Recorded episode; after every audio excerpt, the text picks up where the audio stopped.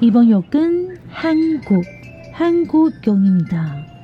문을 열었습니다. 欢迎收听韩国客厅在你家，我是孝珍，我是泰妍。炸鸡买了吗？啤酒带了吗？一起来聊天吧。 欢迎收听韩国客厅在你家，我是孝珍，我是泰妍。今天我们真是赶死了，而且又是厚厚的一集。没错，因为本来是要上别的内容啦，但是因为你知道，为了要庆祝，我们上一集有讲尹汝贞前辈呢拿到了史无前例的韩国第一座个人演技的奥斯卡奖。Oh my god！所以我们决定制作一个尹汝贞特辑，在下一阶段的韩国重点议题就可以听到喽，千万不要错过，对吧？没错，所以我们就先要来赶快进入新闻小读报时间。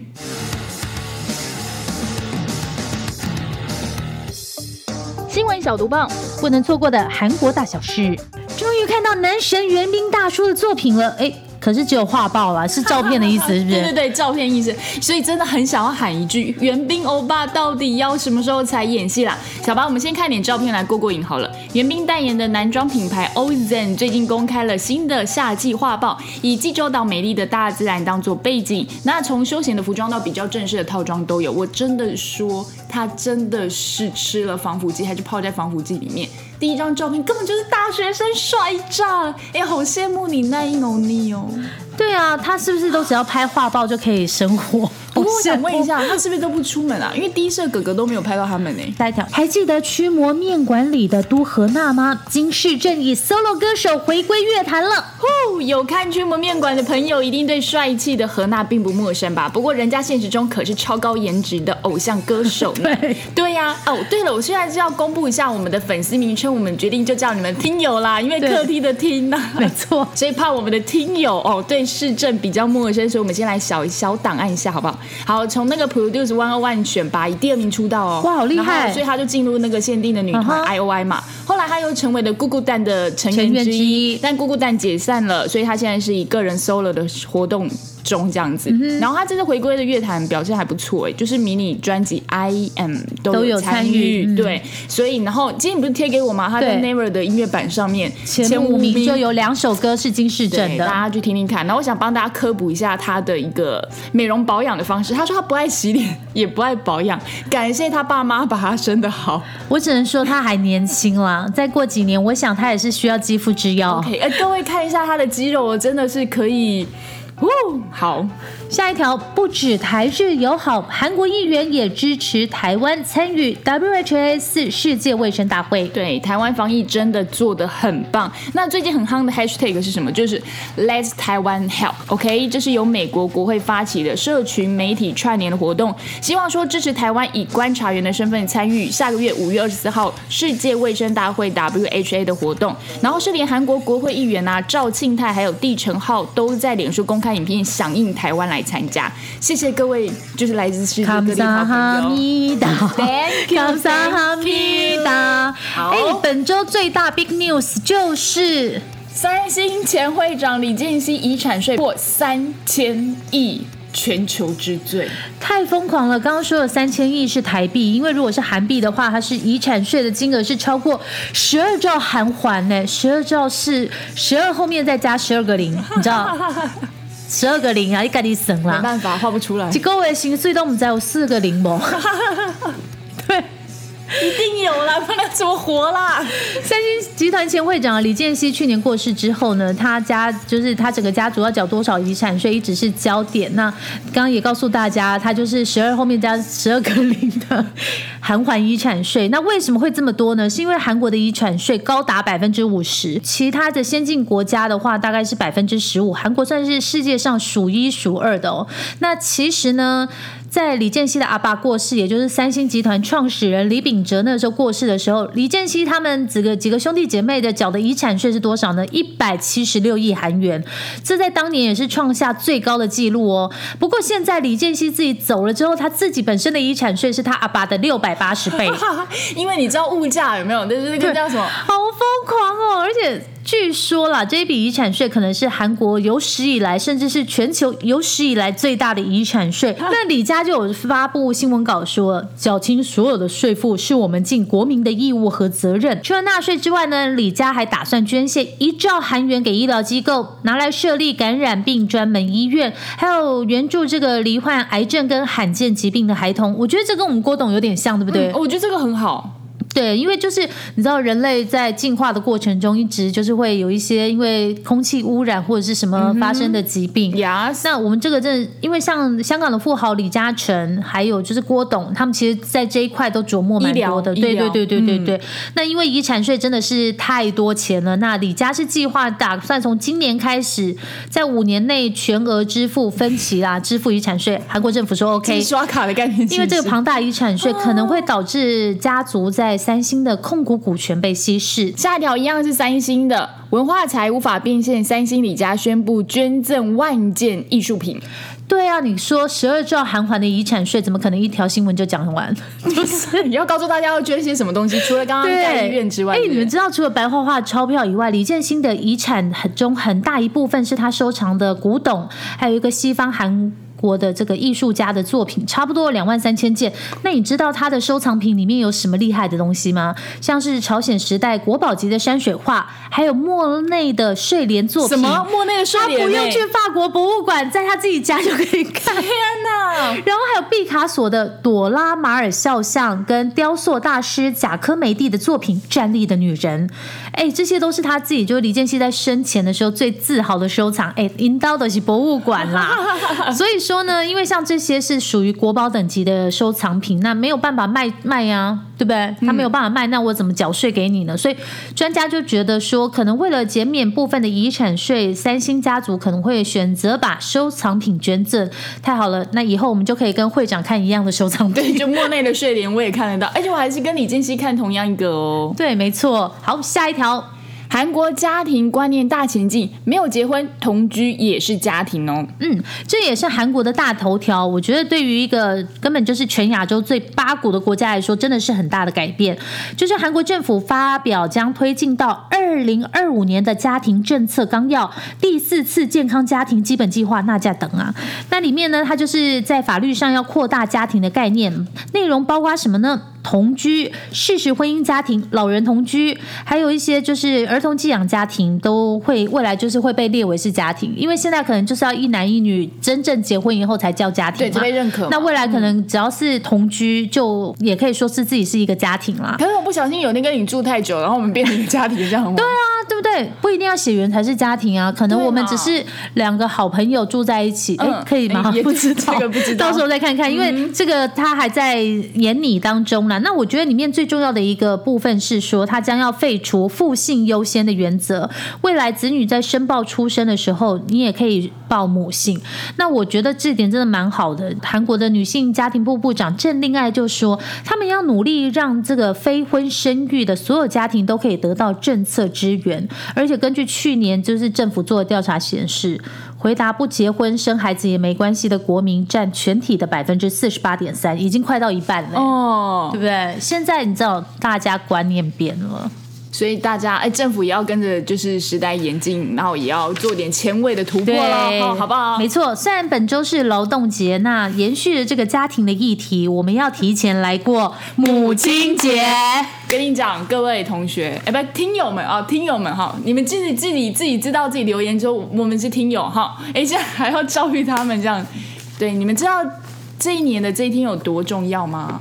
因为这一年这一天做得好，你今年就会风调雨顺，事事顺。是吗？我们家只能撑一个月吧？一个月吗？我觉得一个礼拜吧。对，但是就是于是乎，泰妍就准备了一套的孝亲的旅程。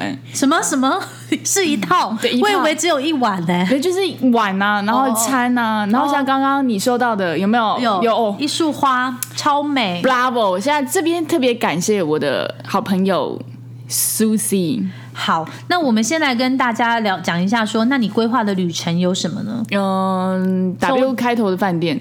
哇，所以他今天晚上要叫下榻 W 饭店，对不对对，下榻，哇哦，然后享受一种就是你知道红地毯的待遇。Yes，他就是没有参与奥斯卡，我就让他补过一下奥斯卡好了。然后 tomorrow 下榻 W 他喜欢的餐厅用餐，所以你的规划就是先今天晚上先入住 Check In W Hotel 饭店，然后晚上就是在那个 W Hotel 的嗯呃只享用高级的餐点这样嗯，子。你知道美中不足的地方是什么吗？我不知道，因为我也觉得已经很美了。就是美中不足的地方是他必须先到学校来接我下课，他才可以下他。还 不错哎哎，可是为什么我觉得很妙哎？你怎么会想说要就是买一束花送给妮娜布啊？我每年都有，但是阿布收到花的时候，第一句就会说：“你是不是做错什么事了？”嗯，啊，不是啊，这应该是妮娜爸走的吧？不起阿爸只有在结婚纪念日要做啦，母亲节当然是母亲呢，我们呢，对不对？那你呢？母亲像月亮一样，哎，好可怕我不知。道这首歌，对对对我们，家母亲节也是要提前规划。我跟你说，我们家父亲节有时候还会忘记，就吃个饭就算了，但母亲节一定要提前规划他超。前部署哦，因为他两三个礼拜前就在部署。我想说，哎，怎么那么快？然后我弟今年就说要买一那个 Apple Watch 给我妈 Yes 因为你知道 Apple Watch 可以测什么心电图。对对对，就掌握他的健康，掌握方向，让一让。然后我必须说，人生在江湖行走，有朋友很重要。有朋友，你就有办法拿到一个比较优惠价格的 Apple Watch。没有啦，他可能就是你知道学生还是什么啦。总而言之，在这里感谢这位朋友，而且好快。但是我必须要告诉大家的是，我真的很不懂我阿布哎、照道理说，像我阿布这样子的一个风一般的女子，我以为她会选一些红色、粉红色、玫瑰金，或者是你知道。哦，就是非常像风一样，女就是子该有的颜色。OK 结果我弟跟我说，我妈要选一个全黑的手表。黑到底，他是看了纹身组想要加入黑手党，是不是？我不懂他。我还在韩国念书的时候，他就是有来找找你对对对。然后他跟我妹一起来找我，然后我们去爬那个雪月山，你知道吗？然后在这个雪月山上，就是走一走。然后我妈就突然间自己走很前面，然后我们就说你要去哪？我们我们等一下要去吃饭。然后我妈就转头跟我们说：“你们不用管我，我要走我自己的路。” 我想什么什么路？九五路吗？走我自己的路。我想就路就这一条，阿布那边给给的路一你知道，就是一个长辈，，OK，一个一个长辈，然后背着一个包包，然后就自己一直往前走、哎他想你帮他拍照，你有 catch 到他吗？这他街拍抓拍哦，说到这个，我觉得我身边就是常常有很多这种奇特女生。上礼拜也不是开箱了那个和和苑三景吗？对对对对对我突然想到有一件事好笑，可以跟大家分享。我有个朋友叫火星公主，然后火星公主就邀请我一起去住和和苑山三景。前阵子某一天啦，然后他就跟我说，我们一定要做到百分之百，好像我们就是出国度假。去日本，对对对，OK OK，好，我我来来来，我们听一下他怎么未出国的。你知道未出国怎么样吗？他未出国就是什么东西都没有带啊。他说我们现在要想象，我们是一下班就要冲到机场搭飞机到日本，所以一下日本之后什么东西都没有带，那要干嘛呢？他跟我约在搜狗，因为他去购物，你知道从贴身衣物到保养品到什么外面的外洋那个洋装啊睡衣，他全部都买了一轮，就是所以这是一个非常有 Coco 的火星公主。假未出国真购物。然后当天晚上我们干嘛？我们去吃麻辣锅。然后我就说，请问一下，为什么在日本会有麻辣锅？你知道为什么选和苑三景吗？因为它有大浴池，对啊这样才能够完善整个那个。在日本泡汤的感觉，对对，但为什么麻辣锅？我就问他，他就说哦，因为就是太赶了，所以胃有点要暖胃。什么东西？日本太冷了，是不是？有机会再告诉大家火星公主的故事，因为她也算是我朋友里面就是最最呃来无厘头星的。好，好，我们这礼拜的新的小单元一样，哎，谢谢又有人留言，对我觉得好开心哦！我现在每一天睡觉起来就会有个小惊喜耶，对，谢谢听友留言，有一个听友留言，他到底是谁啊 好感动。？BTS 全是我的，但是我跟你们讲，你们的要求我们没有办法，目前一周五更不 OK，他说一周五更也 OK 哦，No No No 不 OK。然后他就说有韩国最新流行资讯，各种事件懒人包，哎，这不是我们忠实听友啊？对啊到韩国烤肉餐厅啊，这真的听哎很多集欸。对啊，微醺大饭店两性爱情也太包罗万象，是他是商好听岸的人啊？哎、可是我真的很感谢你耶，因为其实我们真的很认真在做这个。云林荔枝姐姐，你可以跟我们讲你是谁吗？对啊，你我问遍我所有云林的亲友，对问过我喜欢吃荔枝的朋友，他说就爱听两性话题，继泰妍与孝珍两位美女，又多了魔鬼身材的荒漠大师，是荒谬大师。荒谬这集直接变成爱情诊疗室。哎，如果你们喜欢的话，我们再找荒漠大师、荒谬大师来上节目。哦，他的爱情诊疗是保证诶病治百病，好不好？对，然后最后还有一位我爱吃喝玩乐的听友，呃，他说想要跟我们两个再去一次微醺大饭店。呃，好，五秒钟后回来之后呢，就有满满的尹汝贞。欢迎回到韩国客厅在你家，你现在收听的是韩国客厅在你家。来来来，听友们，三部曲订阅五颗星，写评论，订阅五颗星，写评论，我们都会一一回复给你哦。好，我们现在开始就是满满的以乳针时间了。哎，我们到底是要叫尹汝贞还是引乳针呢？尹乳针，尹汝贞是不是？嗯因为其实这个名字就是也是很多人念成乙啊，对不对？对对对对对，没关系，我们就是有一下尹乳针，一下乙乳针，银优景，OK，银优种，OK，银优种，对对对对对。好的好的。哎，那你想到它会有什么关键字？我想要先几个 hashtag，就是大家现在在网络上比较搜寻到它，都会变成是为爱吸引、失败的女人、被抛弃的女人、韩国版的梅丽史翠普、以食堂的社长、犀利毒舌、国民奶奶。哇哦，对耶，因为我觉得这些标签都跟他，就是一看到就会想到他，或者是一想到这个尹汝贞奶奶就会想到这些字。然后她是暌违六十三年有史以来第二位摘下最佳女配角的亚洲女性。你知道，这对亚洲人来说，进军好莱坞是一个非常大的里程碑，哎、可是我觉得啦，我自己觉得，这是我个人观点，我不是不要负责，是不是？就是以上评论不代表本台立场。没有，因为你知道，就是最近亚裔的议题，不是在美国的社会也是，就是有很大的。我们在上一集，你知道，先知的梦 梦想之地已经讲过。那我我觉得，其实奥斯卡它是蛮看当时的社会氛围跟世界的局势的一个奖项，所以我觉得 maybe 当然，尹汝贞女士她的演技真的是非常好，可是也。有搭上一点点这整个亚裔崛起的这种感觉吧，懂，像上次之前那个《寄生上流》的时候，也是社会的贫富差距或者那种被剥夺感，那时候不是也是吵得很凶？对啊对啊所以刚好也就搭上了这样子。那我们现在简介一下，说这个尹汝贞的简历如何？嗯，我们来回顾一下哈。他出生在一九四七年，所以现在已经七十三岁了。然后你们在听的时候呢，已经是五月份嘛，礼拜一嘛，劳动节，所以奶奶是下个月六月过生日喽。好，补充一下说，他出生地是在京畿道，但其实他是出生在京畿道的开城，大家对开城很熟吧？开城工业区，所以他其实是在战前的时候，因为他是在韩战之前就出生嘛，对不对？哦，所以他等于是逃到首尔喽。对他其实以前。这个开城这个地方是归属在京畿道，所以也可以说他其实就是出生在北韩。OK，所以对这个故事其实告诉我们说，嗯，奶奶也是经历过韩战。对，可是很小的时候嗯。啦，因为韩战爆发的时候，好，我看一下那个时候好像大概是四岁左右，他就从就是刚刚孝珍讲的，他从开城，然后他们家因为寒战爆发，全家逃难，然后父亲在三十多岁之后就早逝离开了，所以变成是他妈妈一个人独自抚养他还有他妹妹。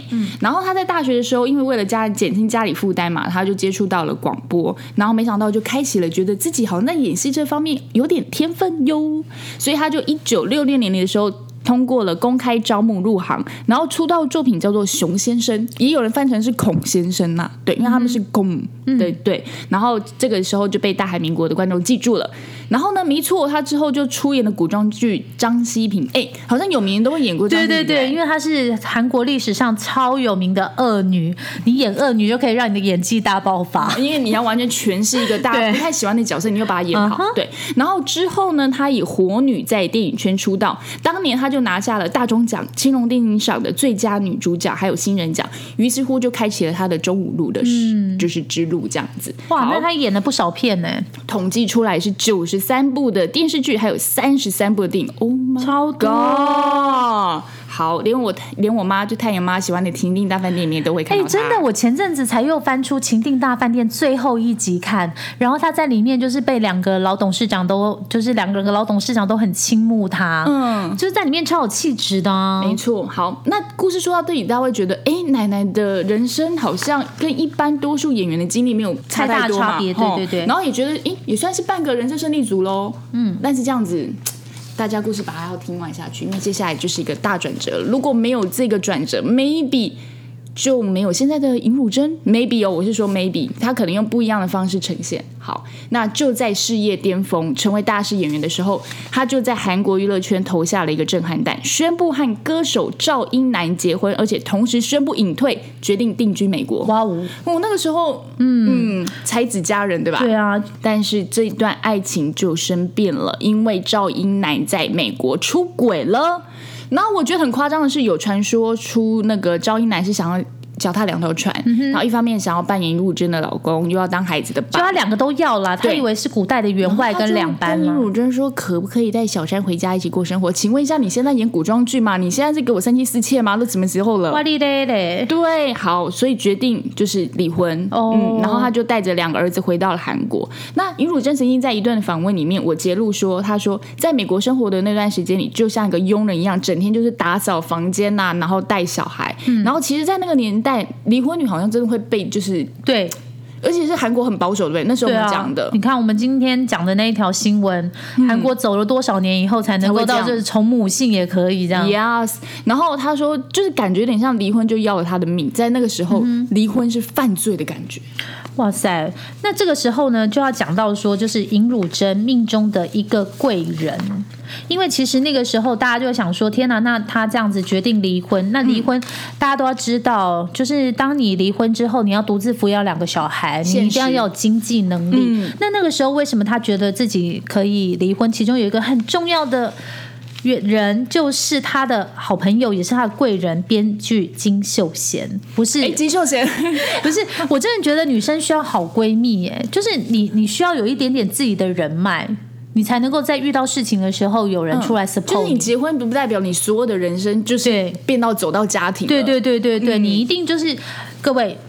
即将要结婚或者是正在婚姻中的女人，你们一定要听我们泰妍跟孝珍这一句忠告：你不能够只有你的生活圈里面都只有你的家庭，你要有自己的朋友。没错。对，这样你才有个窗口啊，然后你才有点别的色彩啊，对不对？对像弟勋去演戏的时候，我就跟孝珍来录 podcast 啊。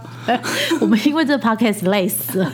然后，好，那就是回到这个好朋友，就是这个贵人大贵人金秀贤哦，他是其实尹汝贞是在演那个金秀贤作家 TV 处女作红的时候开始跟他建立了缘分。那之后呢，他也有演出金秀贤的成名作《继母》啊。嗯那在离婚的时候呢，听说也就是这个金作家建议尹汝贞回韩国发展的。金秀贤作家今年呢已经是七十七岁，跟这个尹汝贞差不多，比他大一点点。但他是韩国非常有名的作家。那个时候台湾早期刚引进的那个韩剧，就李英爱主演的《火花》，就是金秀贤的作品。哇哦，那金秀贤笔下的京剧，我就随便念一段啊。他说他是个死守尊严一路走过来的人。那他指的尊严，并不是我最了不起这种狂妄，而是远离一切悲屈，然后小气幼稚这一些负面。也就是说，不给别人添麻烦。其实我觉得这个跟尹尹汝贞很像，不给别人添麻烦，我觉得这是非常有底气的人可以讲出来的话。没错，然后金秀贤笔下的作品呢，那除了反映韩国当代的家庭文化以外，其实有一个很重要，就是他也是反映了很多种的母亲的角色。嗯，像在他的笔下，透过他的剧本，女性议题就会冲击，让观众反省啊。像是他就开创了说，他笔下的母亲会向家人申请休假一整年。她想要不当妈妈，然后想要离家，想要休长假。我觉得这个真的是在韩国社会比较少的。所以你看哦，尹汝贞身边有一个这样的朋友，这么帅的朋友，所以你知道。当离婚的时候，你身边不觉得有一个可以出意见的朋友的时候，嗯也会觉得啊，以后的生活可能比较知道说要怎么走。对，所以我觉得就是奶奶在离婚回到韩国，然后她重新就是决定用演艺走上，就是重新重回演绎这段路。其实他说家庭也给他了蛮大的支持，就是两个儿子。虽然说呢，就是有金秀贤作家这样子，就是这样的好姐妹、好贵人力挺，可是其实，在整个韩国的社会，还是对她非常的不太友善。因为听说那个时候她出来演戏的时候，大家都是说她也只能演一些离离婚女人的角色，对不对？没错，没错。然后就是那个尹汝贞，她有演一个叫做《女演员们》，她是有点像是那种实际，我知道那部我有看过，对对对。然后里面讲很多，我觉得真的就是她个人感受，像里面她有讲到说，电视台高层劝我说，离开影视圈两三年比较好。如果离婚的女人马上出现在电视上的话，就会影响人们的情绪。这这也没有那么伟大吧？对。然后他说，即使我们受到很大伤害，也多想想美好的时光，想想我们获得掌声的时候，获得掌声越多，扔石头的也就越多。你要知道，说世界上没有免费的午餐。哎，我真的要说，现在时代真的不一样了。这时候我真的好想 Q 乔妹出来哦。好，就是乔妹中枪，不是因为你看乔妹也是结婚一年就离婚，一年多就离婚。可是她现对她现在的社会一出来，其实你看，她就宣布一整年她不要有作品，她想要想一想，然后再接拍作品。可是她跟宋仲基两个人，我觉得大家还是非常喜欢这两个明星。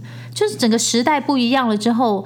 我觉得可能也是算说，像这些前辈、影前辈这些人走在前面，帮大家开了一条路。嗯，对对我觉得现在人可能公私分明了，哦，就是你演戏演得好，我就喜欢你；那你私底下的一些生活，我就不做过问。哎，那他前夫嘞？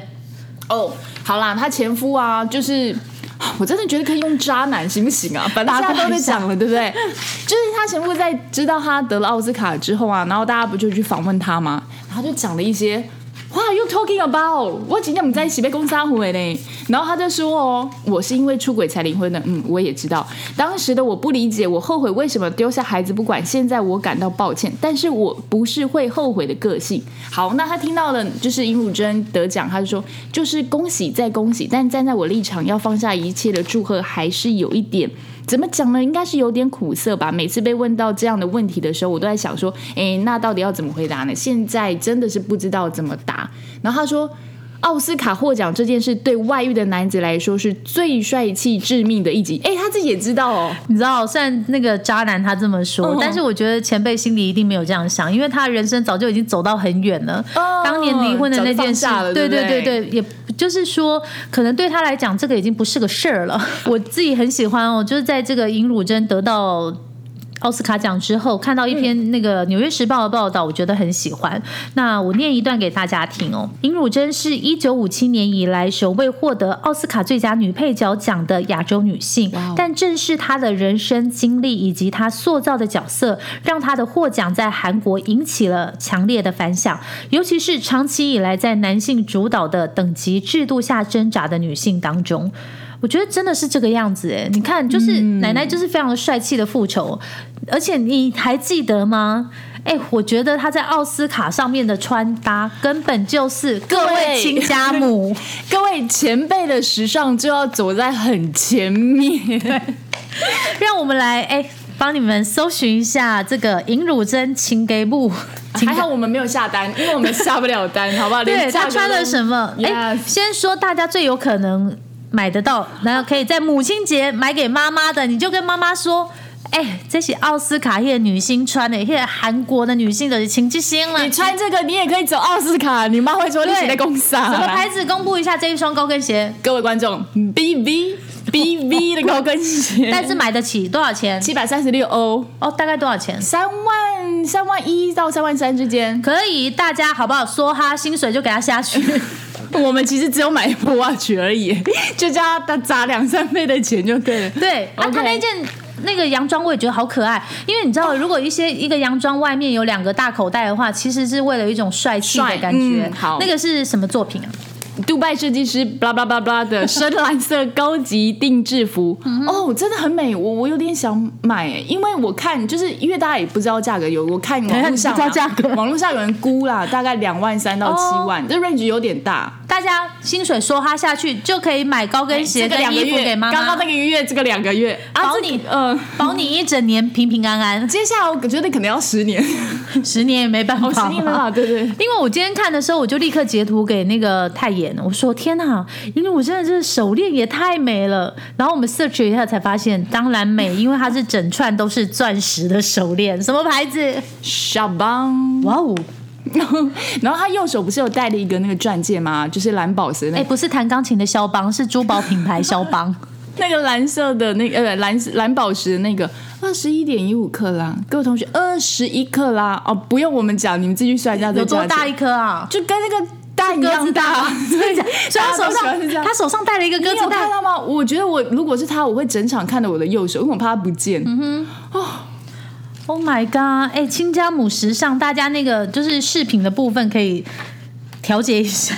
就是你确定也是有一些比较便宜一点的作品啦。对，然后呢，好啦，就是再继续回来这个尹汝贞的身上。那刚刚有说到，就是那个时候大概三十八岁离婚，那个时候尹汝贞回来首尔重新开始演戏嘛。那刚刚泰妍也有讲到说，其实那个时候韩国社会对离婚的女性依然有一些比较根深蒂固的偏见。嗯，所以其实这一次尹汝贞好像也是有在一个奥斯卡奖上说，她其实那个时候演戏是为了要生存，为了养活她自己跟儿子。没错她就有对一家韩国电视台的访问说。一个女演员在最缺钱的时候表现的最好，饿肚子的时候你就会竭尽全力的工作。呃，你记不记得我你饿肚子有办法工作？为什么让我想到那个 Rain 讲的那句话？什么？饥饿的老虎哦，对对对。所以全韩国每个人都是饥饿的老虎啊！才可以站上就是一线或者是一流这种概念。好对，我好饿哦。那他演过真的非常多的角色哦，像是蛇蝎美人啦，然后或者是很善良的祖母奶奶啦，嗯然后甚至过气的妓女她有演。然后还有就是一出叫《金这算金钱的游戏》嘛？那一出我记得印象深刻，是它里面真的有大胆比较，哦激烈的火热戏的时候，我看到就吓翻啊我。因为我自己非常喜欢《Dear My Friend》这部戏，然后大家你知道，这大家在 Netflix 就可以看，拜托去看一下。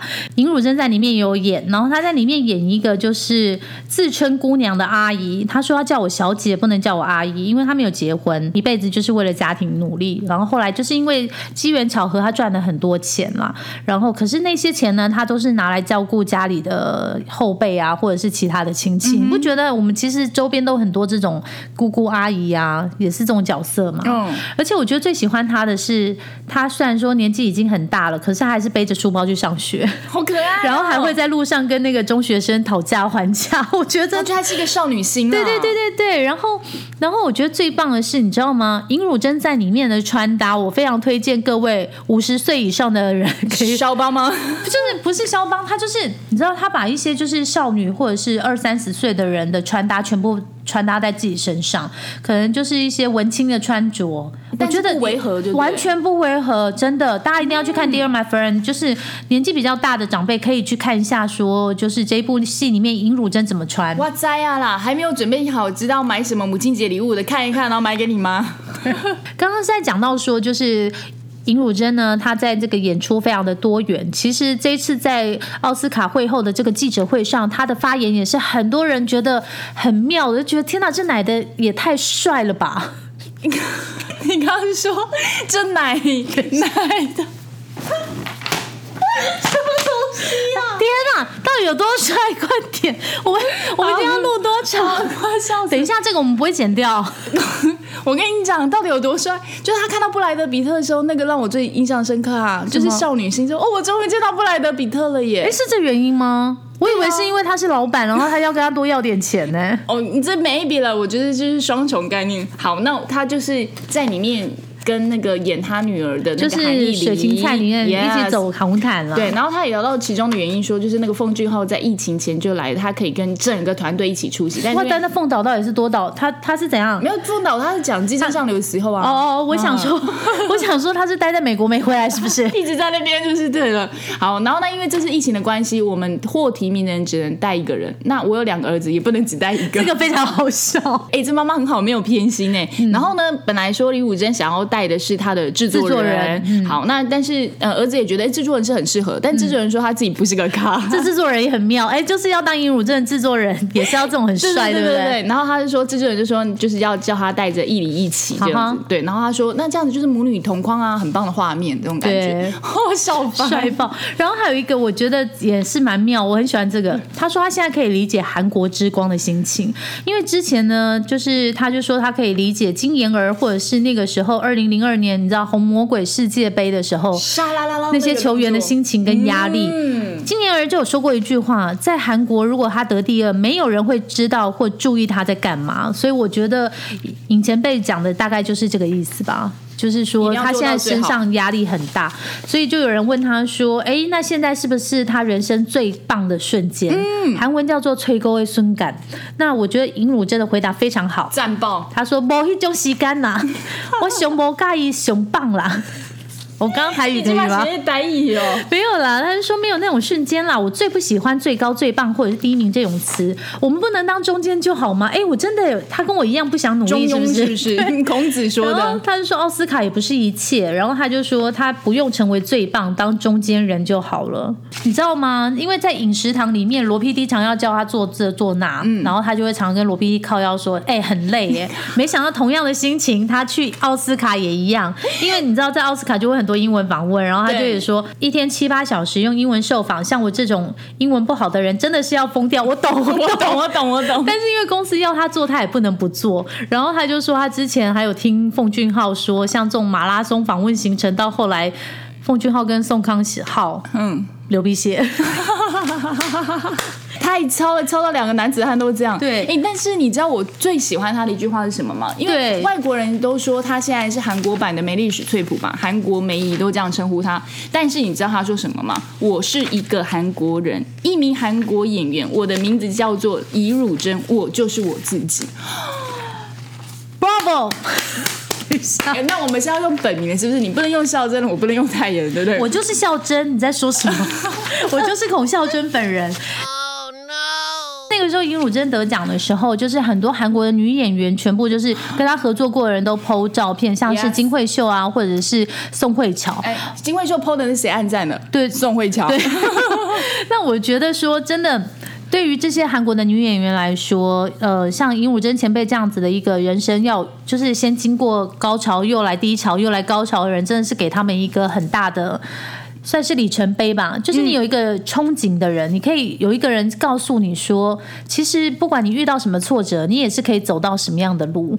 嗯，你不用放弃，因为我今天要来录音的时候，我就有跟泰妍说，以前常常觉得说，哎呀，二十岁的时候觉得三十岁很老，然后三十岁又觉得四十岁很老，哎，是真的很老。但是，你都还没四十岁，你还说但是我要说的是，我要说的是，就是说，呃，人生其实是很长的，有时候有一些事情发生在十几岁或者二十几岁的当下，你会觉得非常的严重，可是其实。还有五十跟六十、七十、八十等着你，会发生什么事情你都不知道，可能会越活越美好啊，对不对？对哎，我好劝世哦。不会啊，但是你那如果我这样，我就顺着你来用一句话 ending 好了，好不好？就是那个你选一句你喜欢的，我这边列那么多金句，你喜欢？对，因为他今天列了超多的那个尹汝贞的金句哎，但第三句我要自己讲，因为这太棒了。你你挑一个吧。活得漂亮就是最好的复仇。世界上没有不遗憾、不痛苦的人生，但是人们总觉得只有自己的世界最遗憾。年纪大了之后，我开始学着放下，不要紧抓着很多事各位同学们，各位听友们，你们什么事情都可以放下，但千万不要放下我们的韩国客厅在你家。拜拜。